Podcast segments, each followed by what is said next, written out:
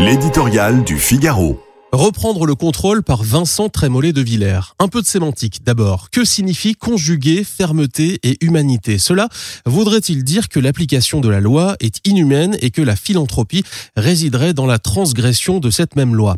Dans ces simples mots répétés par tous les gouvernements depuis presque un demi-siècle transparaît la politique d'immigration. Sur la balance morale, l'humanité primera toujours la fermeté. Les migrants qui depuis vendredi campent devant le Conseil d'État l'ont bien compris.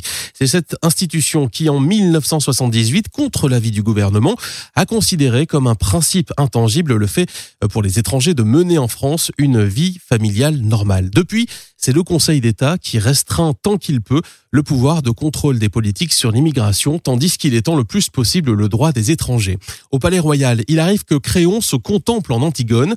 Nul, en vérité, ne veut remettre en cause le principe du droit d'asile, mais celui-ci, au départ, concerne les personnes menacées de mort dans leur pays pour des raisons politiques ou religieuses.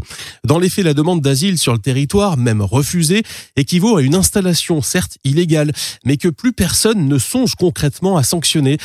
Policiers et les magistrats qui s'y essayent butent sur un barrage de décrets, de recours, de dérogations, de jurisprudence, tout établi au nom du primat de l'humanité sur la fermeté.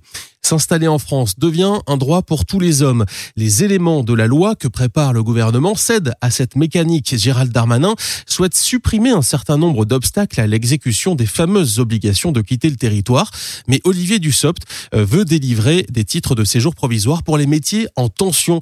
C'est un jeu à somme nulle. Pourtant, la grande majorité de l'opinion attend du gouvernement qu'il reprenne fermement le contrôle de l'immigration et qu'il cesse d'habiller de générosité ses faiblesses et ses renoncements aux conséquences de plus en plus inhumaines.